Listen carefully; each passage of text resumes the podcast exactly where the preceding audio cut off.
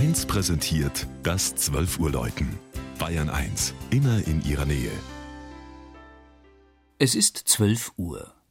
Das Mittagsläuten kommt heute aus Kreiburg am Inn. Michael Mannhardt hat den oberbayerischen Markt im Landkreis Mühldorf besucht.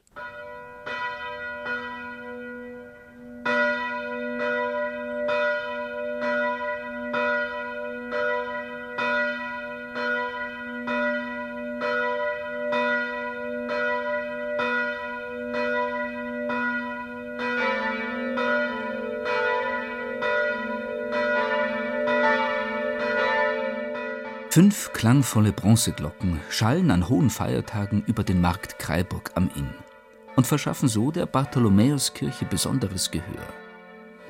1986 konnte, dank einer großzügigen Spende, das Stahlgeläute aus der Nachkriegszeit durch Glocken aus Passau ersetzt werden.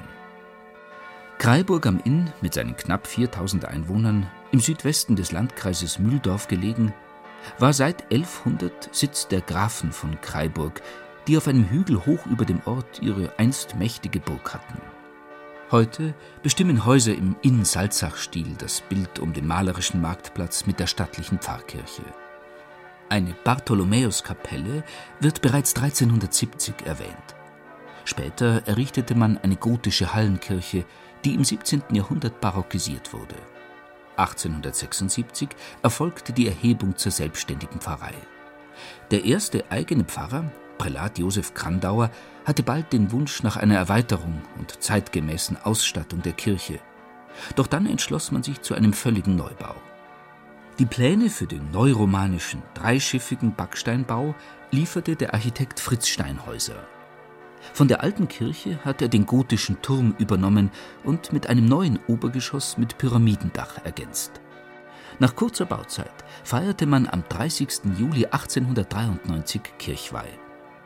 Die Ausmalung besorgte der Redemptoristenpater Max Schmalzel, der an den beiden Seitenflanken und in der Apsis zahlreiche Heilige der Kirchengeschichte darstellte, mit Christus, Maria und Johannes dem Täufer im Zentrum.